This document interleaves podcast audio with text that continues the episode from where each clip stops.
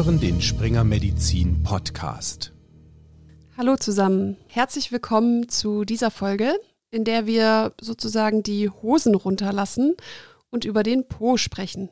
Denn dass es um den Anus juckt, dass es dort Nest, Schmerzen oder Blutungen auftreten, das ist keine Seltenheit. Proktologische Erkrankungen, die mit diesen Symptomen einhergehen können, haben eine hohe Inzidenz, vor allem in entwickelten Industrienationen. Das vermutlich bekannteste Beispiel sind die Hämorrhoidalleiden, die zu einem großen Aufgabengebiet der Proktologie gehören.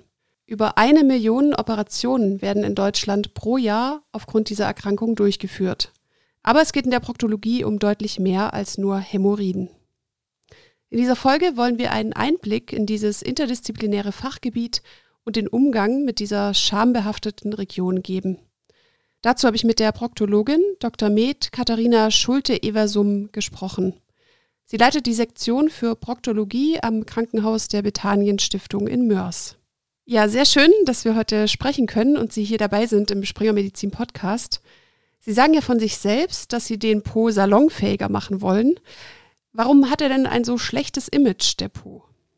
Also erstens, viele Menschen wissen überhaupt nicht, dass es einen Spezialisten gibt für den Enddarm, also den Proktologen, den Enddarmspezialisten. Und ähm, ja, der Po, der insbesondere das Loch hinten, das ist schon eine große Tabuzone. Und insbesondere, wenn jemand da Beschwerden hat, denkt man allenfalls noch, ach, das sind Hämorrhoiden und geht zur Apotheke und holt sich eine Salbe und tut und macht und irgendwie wird's nicht besser. Und dann gibt es halt viele Menschen, die die Beschwerden halt lange aushalten, die wirklich nach Monaten, nach Jahren kommen, immer wieder auch Schmerzen zum Beispiel haben und ähm, ja, und sich schämen sich schämen, zum Arzt zu gehen, Angst vor der Untersuchung haben, wenn sie überhaupt wissen, wie gesagt, dass es einen Spezialisten gibt. Ja, und ich möchte den Hintern mehr ins Gespräch bringen, ja, damit im Grunde das Tabu ein bisschen aufweicht, die Scham nicht mehr so vorherrscht. Ne, das ist eine ganz normale Körperregion, da kann man Probleme haben. Jeder von uns hat einen Po. Wir alle können da Probleme haben und das ist halt einfach nichts, wofür man sich schämen sollte. Und es ist ja auch gar nicht so selten. Nee, es ist gar nicht so selten. Ich habe auch gemerkt, dass einem irgendwie das Vokabular fehlt, vor allem im alltäglichen Austausch. Ich habe ganz oft gemerkt, dass man es gar nicht richtig benennt, vielleicht wenn man es nicht kann, aber auch wenn man vielleicht gar nicht weiß, was, was ist angemessen, gerade im privaten Umfeld. Ja, genau. Also es äh, fehlt tatsächlich auch an Vokabular, ne, weil es insgesamt ein Bereich ist, über den man, ja, Sie sagen selbst auch im privaten Umfeld sehr selten nur spricht wenn ich frage, ja, was führt Sie zu mir, was haben Sie für Beschwerden, kommt dann ganz, ganz oft, ja, ich habe Hämorrhoiden. Und wenn man es genau nimmt, sind Hämorrhoiden ja gar keine, gar keine Beschwerde, sondern eine anatomische Körperregion auch, eine anatomische, äh, ein anatomisches Gebiet, so Gefäßpolster. Und ähm, das, was die Leute damit meinen, ist, ähm, ich habe Probleme, die auf vergrößerte Hämorrhoiden zurückgehen, also auf sogenannte Hämorrhoidalleiden. Und selbst da wird halt ganz viel vermischt, weil alle anderen möglichen Erkrankungen, die es da geben kann, die wissen die meisten Menschen nicht.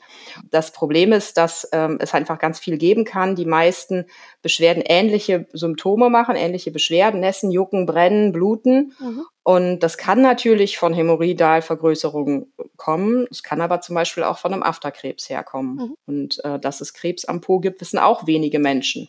Da kommen wir nachher auch noch etwas detaillierter zu. Ich würde aber ganz gern noch etwas zu Ihnen sprechen und zu der Frage, wieso mhm. Sie denn Proktologin geworden sind. Also was Sie motiviert und, und was Sie an diesem Fachgebiet so interessiert. Gott, wie bin ich Proktologin geworden? Also letzten Endes, weil ich nach meiner chirurgischen Facharztausbildung für zwei Monate in Indien in einem Krankenhaus war, in einer ganz armen Region in Bihar. Und eines Tages war da zur Operation ein junger Mann mit echt dicken, fetten Hämodalvergrößerungen. Und ich saß da und denk so, hm, wäre jetzt wirklich ungünstig, wenn ich dem den Schließmuskel irgendwie verletze. Und es war so, dass im Vorfeld in meinem Krankenhaus, wir haben halt sehr wenig Patienten mit derart Beschwerden behandelt, weil in der Nähe ein anderes Krankenhaus spezialisiert war. So bin ich also zurückgekommen und habe gedacht, so, ich glaube, ich sollte dann doch mal ähm, mehr mit den Pupos zu tun haben und habe dann die äh, Weiterbildung, also es gibt eine Zusatzweiterbildung Proktologie, ähm, dann begonnen und dachte dann auch erst, oh Gott, was tust du hier den ganzen Tag nur Popos? und äh, habe dann aber ziemlich schnell festgestellt, dass ähm, es eigentlich um viel mehr geht als um Schulmedizin. Es geht ganz viel um, um Zwischenmenschliches, eben um, um Angst, um Scham. Und ich meine, die Leute kommen, man kennt sich nicht, in kürzester Zeit muss der Po blank gezogen werden, dann auch noch untersucht. Man spricht über Dinge, hatten wir ja gerade schon, wo das Vokabular gar nicht vorhanden ist, wo man normalerweise nie drüber spricht. Ja, das ist das eine. Und das andere ist, dass mir aufgefallen ist, dass die Proktologie überhaupt gar nicht so ein kleines Fachgebiet ist, sondern der Po hängt halt wirklich mit vielem zusammen und ist recht facettenreich. Mhm. Was auch ziemlich schnell klar war, ist, dass es echten Bedarf an Proktologen gibt. Und das ist ja jetzt nun schon einige Jahre her. Da gab es äh, noch deutlich weniger als jetzt, aber es hat halt jeder einen Po und jeder kann damit ein Problem haben. Und ne, da ist schon ganz gut, wenn man auch nicht ewig auf einen Termin wartet, weil äh, manche Dinge halt wirklich schmerzhaft sind und wirklich unangenehm. Auf jeden Fall, ja. Mhm. Aber es ist ja auch sehr interdisziplinär. Man kann ja auch aus ganz unterschiedlichen Fachrichtungen diese Weiterbildung machen. Das macht es ja sicher auch sehr spannend und macht jede und jeden auch sehr individuell in seinen Kenntnissen. Ja, genau. Man kann aus verschiedenen, von verschiedenen Hintergründen herkommen. Ich komme aus der Chirurgie. Ne, man hat natürlich dann auch ein, eine andere Sichtweise. Also wenn die, ganz, ich sage jetzt mal, die, die kleine ähm, Proktologie oder wenn es Hautveränderungen gibt und so weiter, ne, dann ist es auch super. Dann sind oft dermatologische Kollegen, Kolleginnen und Kollegen äh, viel besser aufgestellt, gerade mit dem ähm, Wissen der ganzen Hauterkrankungen mhm. und Salben und was es da alles gibt. Ähm, gleichzeitig gibt es natürlich auch Probleme, die ähm, tatsächlich Operationen zumindest denkbar machen. ähm, mhm. Ist ja immer eine Frage, ob die dann nachher sein muss. Ähm, aber auch, auch Beckenbodenproblematiken und so weiter, da ist es dann sicherlich sinnvoll, wenn man ähm, so einen chirurgischen Blick ähm, auch hat. Ne, es kommt immer drauf an. Mhm. Viele Patientinnen und Patienten stellen sich mit solchen Problemen selten vor. Sehen Sie denn das Problem, sage ich mal, die Unaufmerksamkeit oder die Unwissenheit auch bei Ihren ärztlichen Kolleginnen und Kollegen? dass, dass das ein bisschen untergeht? Mm, ich glaube, die gehen insofern unter, als dass viele Patienten mm, die Beschwerden gar nicht äußern beim Hausarzt. Da ist ja auch oft nicht viel Zeit und das braucht halt einfach einen Raum. Also es braucht einen, einen, einen, sicheren Raum, einen intimen Raum, bis man sich überhaupt überwindet, das anzusprechen. Da ist der eine schneller als der andere. Ne? Das ist das eine Problem. Wenn der Hausarzt gar nichts davon weiß, dann weiß er nichts. Dann kann er einen auch nicht überweisen oder auch gucken. Das andere ist, dass sicherlich auch da Expertise insofern vielleicht fehlt, weil man sieht weniger Popos. Ne? Früher haben Hausärzte auch ähm, einen Finger in Po gesteckt, die rektale Untersuchung gemacht. Heutzutage, zumindest wenn ich das von den Angaben meiner äh, Patienten ähm, übernehmen darf, passiert das eher selten macht man ja auch nicht mal eben. Wenn da jemand kommt mit Husten und Schnupfen, dann fragt der Patient sich auch, warum stecken Sie mir jetzt einen Finger im Po? Also, ähm, ne? Und selbst beim Frauenarzt äh, passiert es auch nicht mehr so häufig. Ähm, und ja, mhm. Natürlich gibt es auch Kolleginnen und Kollegen, denen das Thema vielleicht selber ein bisschen unangenehm ist, das anzuschneiden, vor allem zwischen Tür und Angel oder mal eben. Ne? Also da, ich glaube, da, da rühren viele Dinge her und es ist einfach nichts, was man mal eben zack, zack machen kann. Ja, hat nicht so viel Zeit. Ja, dann würde ich sagen, steigen wir ein bisschen tiefer ein ins Thema. Also Sie haben jetzt ja schon öfter auch die Hämorrhoiden, sage ich jetzt mal, mhm. angesprochen. Und ähm, das ist mir auf jeden Fall auch aufgefallen, wenn ich so mit meinem Umfeld über das anstehende Gespräch gesprochen habe, weil die so kam, ah, dann redet ihr über Hämorrhoiden oder was macht ihr? Und ich so, ja, nee, nicht nur, aber auf jeden Fall habe ich gedacht, wir müssen auf jeden Fall kurz dazu sprechen. Und vor allem erstens mal, was sind sie? Das haben Sie vorher schon mal kurz angedeutet. Ich glaube, das ist immer gut, kurz zu wiederholen für alle. Und welchen Krankheitswert haben Sie und vielleicht auch einfach welchen Stellenwert haben Sie? Ja, also Hämorrhoiden. Hämorrhoiden sind, also wir alle haben Hämorrhoiden. Hämorrhoiden ist eigentlich eine Bezeichnung für ähm, Gefäßpolster. Die befinden sich am Ende des Mastdarms, also knapp oberhalb des Analkanals. Und die können anschwillen und abschwillen die haben die Funktion, dass wir, also im Grunde wie so eine Feinabdichtung, dass wir wirklich dicht sind. Ähm, die Problematik ist, dass aus verschiedenen Gründen können diese Gefäßpolster, also dieses Gewebe kann sich vergrößern. Und wenn es sich vergrößert, dann kann es der Schwerkraft gemäß sozusagen tiefer in den Analkanal hineinfallen. Und ich erkläre das immer gerne mit, ähm, wenn Sie sich vorstellen, Sie wollen ein Fenster schließen und da hängt aber ein Stück Vorhang zwischen, dann geht es nicht richtig zu. Dann ist Durchzug sozusagen. Und so ähnlich ist es auch, wenn Gewebe sozusagen tiefer in den Analkanal fällt, dann kann, ähm, kann der After sich nicht richtig schließen, weil die Schließmuskeln sozusagen können ja das Gewebe nicht überwinden oder es hängt sogar raus. Ähm, und dann führt es dazu, dass zum einen Flüssigkeit, so ein bisschen Schleim oder eben auch ähm, Stuhl, wenn er mal ein bisschen dünner ist, schmieren kann. Also kommt es zum Nässen und zum Schmieren. Das andere ist, es sind Gefäßkonvolute, Gefäßpolster. Ähm, also es ist eine sehr, sehr gut durchblutete Region. Und wenn das Gewebe vergrößert ist und dann auch noch vielleicht auch mal härterer Stuhl daran vorbei flutschen muss, dann ähm, kann es eher zu Verletzungen kommen von der Schleimhaut, also kann es zu Blutungen kommen. Mhm. Und das andere ist, dass wenn man sich vorstellt, man hat richtig dicke Hämorrhoiden und die sogar vielleicht raushängen, dann kann es auch ähm, als Beschwerde so ein Druckgefühl machen, wenn man drauf sitzt und das ist halt echt unangenehm ist. Ne? Mhm. Und äh, diese Vergrößerungen teilt man ein in vier Grade, je nachdem, wie weit das Gewebe sozusagen schon runtergeflutscht ist oder sichtbar ist von außen. Das heißt aber, quasi Hämorrhoiden an sich sind erstmal gut. Genau. Aber so wichtig. sobald sie Symptome verursachen, spricht man dann vom Hämorrhoidalleiden. Genau, genau. Es geht ja nicht nur um Hämorrhoiden in ihrem Job. Dazu kann man ja zum Beispiel die Analvenenthrombose abgrenzen. Was ist hier dann der Unterschied? Die Analvenenthrombose wird tatsächlich sehr häufig verwechselt. Es gibt da auch diesen verwirrenden Begriff einer äußeren Hämorrhoide. Die gibt's anatomisch gar nicht. Entweder spricht man von tatsächlich einer Hämorrhoide vierten Grades, die halt so groß ist, dass es außen ist, oder die Leute meinen eine Analvenenthrombose. Eine Analvenenthrombose ist ein kleiner Pfropf, ein, ein Thrombus in einer Vene äh, im Bereich des Afters. Ja, es gibt auch Analvenenthrombose, Perianalvenenthrombose. Es gibt so kleine Venen, die um, das, äh, um den Anus laufen. Und der Mechanismus ist meist so, dass wenn man angespannt ist oder vielleicht auch mal harten Stuhlgang hatte oder viel sitzt, dann kann es sein, dass diese, diese Venen ein bisschen plattgequetscht werden ähm, und dann das Blut nicht mehr so gut fließt. Und dann kann so ein kleiner, durch, können kleine Verwirbelungen entstehen und so ein Pfropf entstehen. Mhm. Und je nach Größe und aber auch nach Lokalisation, wo genau der Pfropf entsteht, ähm, tun diese Thrombosen sehr weh.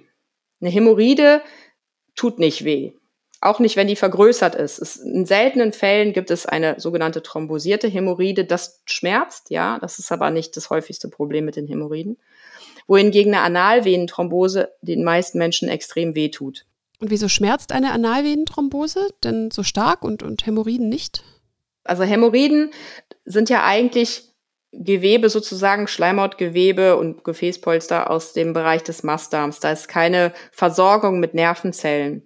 Das kann halt mal äh, bisschen schmerzen, wenn das Gewebe außen liegt und es schubbert alles und es wird wund, weil das nässt, dann schmerzt es aber im Bereich der Haut, nicht die Hämorrhoide selber. Im Bereich der Analvenenthrombose ist es so, dass die ähm, der Afterkanal und die Haut ganz knapp um den, uh, um den Anus ist sehr gut mit Nervenendigungen versorgt, damit wir wissen, wann kommt nur ein Pups oder wann kommt Land mit, wann schmiert's nach. Ja, äh, also auch diese Nervenendigungen, die haben eine, ähm, eine wichtige Funktion, bedeutet aber auch, dass wir in dem Bereich Schmerz sehr gut wahrnehmen. Wenn so eine äh, Schwellung, so ein Fropf ganz schnell entsteht und äh, das Gewebe darum herum sehr schnell anschwillt, dann kann das Ganze, dann reizt das diese Nervenendigungen und kann halt extrem wehtun. Wenn die Schwellung knapp außen am After ist, dann tut natürlich eine kleine Schwellung nicht so weh, aber eine große schon. Wenn man sich jetzt aber vorstellt, dass dieser, dieser kleine Pfropf so eben im Afterkanal liegt, so an der Grenze zu außen und innen, dann kann auch ein kleiner Pfropf schon extrem oder eine kleine Schwellung schon extrem schmerzhaft sein. Mhm. Eine Analvenenthrombose ist auch eigentlich gar nicht schlimm. Die macht nichts Schlimmes, die geht auch von alleine wieder weg, aber es tut halt einfach sehr weh. Ah, interessant. Man könnte ja vermuten, dass wie bei anderen Thrombosen doch schnell gehandelt werden muss und es schon ein Notfall ist oder dazu kommen kann. Das ist aber nicht so? Also nicht zum lebensnotwendigen Notfall. Es hat jetzt nichts äh, zu tun mit einer äh, Beinvenenthrombose zum Beispiel. Notfall in Anführungszeichen ähm, aufgrund der Schmerzhaftigkeit und weil manchmal wirklich richtig dicke Knubbel da unten sind, die Leute dann ähm, Angst haben, weil das plötzlich entsteht und weil es sehr weh tut. Manchmal ähm, ist da so ein Druck drin, dann platzt das Ganze und dann blutet es auch. Ne, das ist ja ein Pfropf in der Vene. Dann blutet es und dann bekommt man auch Angst, weil man kann ja auch nicht gut gucken. Ne, und dann kriegt man das schlecht zum Stoppen. Und deswegen kommen natürlich die Patienten manchmal auch notfallmäßig. Ne, aber es ist nicht lebensbedrohlich. Mhm. Und Sie haben jetzt gerade Blutungen angesprochen. Mhm. Was sollte man denn bei diesem Symptom abklären? Woran sollte man denken? Naja, also egal welche der Beschwerden, Nässen, Brennen, Schmerzen, Jucken und eben auch Blut, sollte man sich meiner Meinung nach auf jeden Fall proktologisch untersuchen lassen. Ähm, da reicht nämlich eben auch nicht ein Blick von außen mal eben auf die Pobacken oder auf die Rosette, sondern da muss man schon oder sollte man schon in den After schauen und sich den Mastam anschauen, um da einen Überblick zu bekommen. Ähm, weil, wie gesagt, die Hämorrhoidalvergrößerungen äh, problematisch sein können. Natürlich gibt es auch andere gutartige, aber auch bösartige Tumoren, die also als Gewebevergrößerung sichtbar sein können und eben auch zu Blutungen führen können. Es gibt Entzündungen im Bereich des ähm, Enddarms oder des Mastdarms und wenn da ist ja auch dann die Schleimhaut äh, verletzt. Es gibt Einrisse im Bereich der Analkanalschleimhaut, das sind sogenannte Analfissuren. Die können ganz akut sein. Zum Beispiel mal, wenn man richtig mal harten Stuhlgang hatte und ordentlich gepresst hat. Ähm, das kann aber auch chronisch sein, wenn die Wunden nicht richtig ähm, verheilt sind und immer wieder Beschwerden machen. Das geht oft einher mit einer hohen Anspannung im Bereich des Beckenbodens und des Schließmuskels. Also es gibt verschiedene, ähm, verschiedene Erkrankungen, die hinter, da ist Blut am Stuhl äh, oder auf dem Stuhl äh, mit zusammenhängen.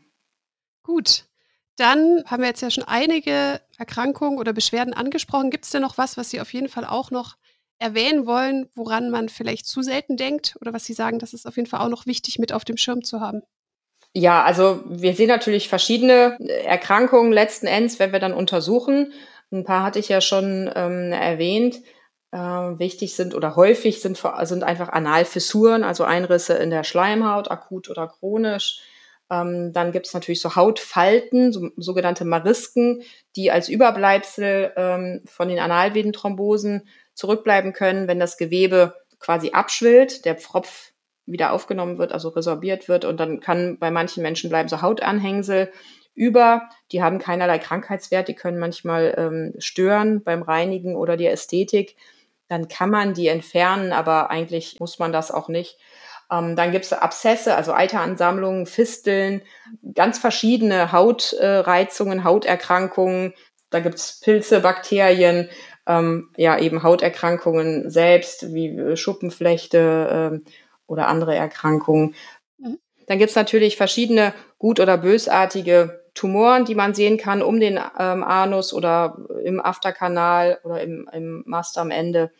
Ähm, man kann Entzündungen sehen, auch verschiedener Ursache, ob es jetzt ähm, bakterielle Entzündungen sind oder äh, virale Sachen, chronische, äh, chronisch entzündliche Darmerkrankungen, nach Bestrahlung und eben Entleerungsbeschwerden, Leute, die den Stuhl nicht entleeren können oder eben Menschen, die, und das ist, glaube ich, das schambehaftetste, was es gibt, wenn sie Stuhl verlieren, Stuhlinkontinenz.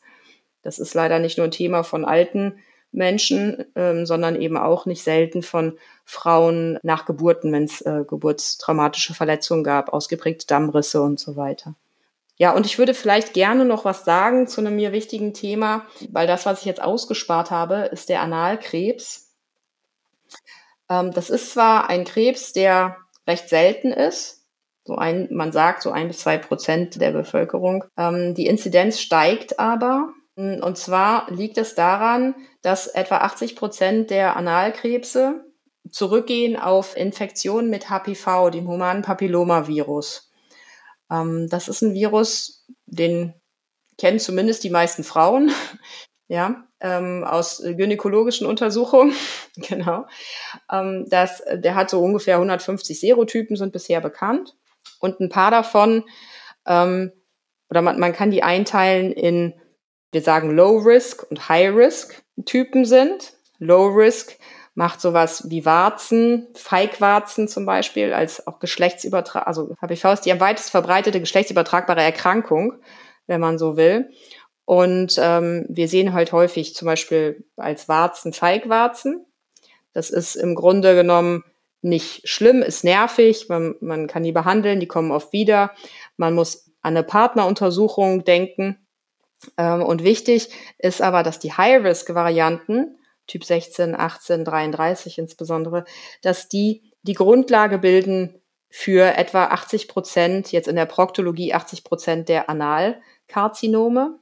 Und deswegen ist da eine, insofern eine Vorsorge wichtig, als dass hm, alle Frauen, die beispielsweise im gynäkologischen Bereichen ähm, Veränderungen ähnlicher, ähnlichen Ursprungs haben, also auch durch HPV, das sind zervikale Veränderungen oder Vulva-Veränderungen, also die hin zur Bösartigkeit gehen, dass die auch sich bei einem Proktologen vorstellen. Die Frauen haben ein höheres Risiko. Es gibt so Studien, die sagen so etwa 30 bis 50-fach erhöht, dass auch ein Analkrebs auftauchen kann, wenn einmal diese hm, High-Risk-Varianten schon sozusagen vorliegen.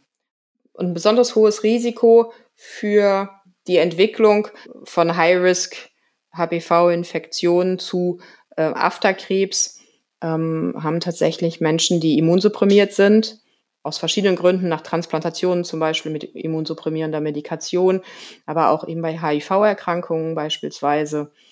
Ähm, man weiß, dass ähm, die Gruppe von HIV-positiven Männern, die mit Männern schlafen, die mit Männern Sex haben, wir nennen das MSM, Men Having Sex with Men, die hat das höchste Risiko allein dadurch, dass durch den, durch den Analverkehr sozusagen durch das Eindringen des Penis in der Afterschleimhaut Mikroverletzungen entstehen. Die begünstigen dann die Aufnahme des Virus, ne, so dass man insbesondere bei äh, bei dieser Patientengruppe sehr vorsichtig sein muss und halt auch nachschauen muss.